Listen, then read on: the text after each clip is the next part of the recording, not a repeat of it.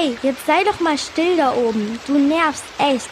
Kannst du nicht einmal ein paar Minuten still sein? Was quackst du mir die ganze Zeit ins Ohr? Ich werde dir langsam schon taub. Und ich bin müde und will einfach nur schlafen.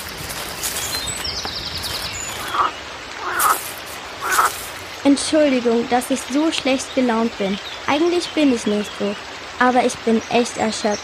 Ich wandere nämlich schon seit zwei Stunden durch die Gegend. Aber wisst ihr was? Ich glaube, ich sollte mich zuerst mal vorstellen. Also, ich heiße Brigitte und bin eine Erdkröte. Bufo Bufo nenne ich die Menschen. Aber ihr könnt mich ruhig Brigitte nennen. Und ich sage euch, ich habe einen ganz schön anstrengenden Tag hinter mir.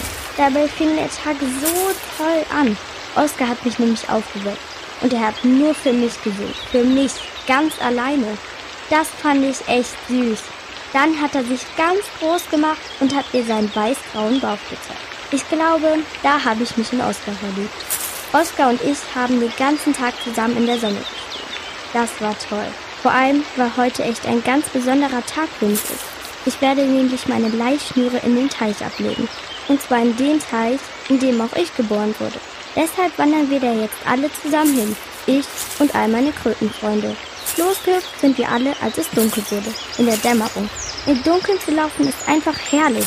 Aber gerade als ich loslaufen wollte, hat sich Oskar an mich geklammert und ist auf mich draufgeklettert.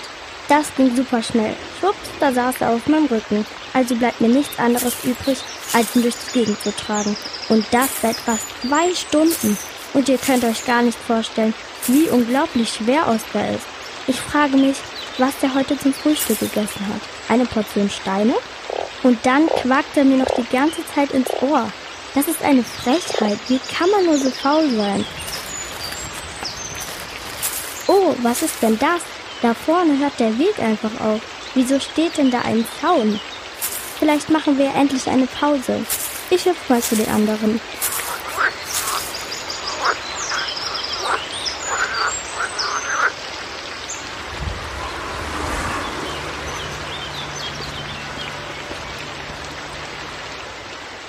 Was ist denn jetzt passiert? Ein Mensch hat mich und Oskar über die Straße getragen. Jetzt verstehe ich, dass sich Oskar so gerne von mir durch die Gegend tragen lässt. Und was sehe ich denn da? Der Teich, der Teich, in dem ich geboren wurde. Nur noch ein paar Meter und ich hab's geschafft.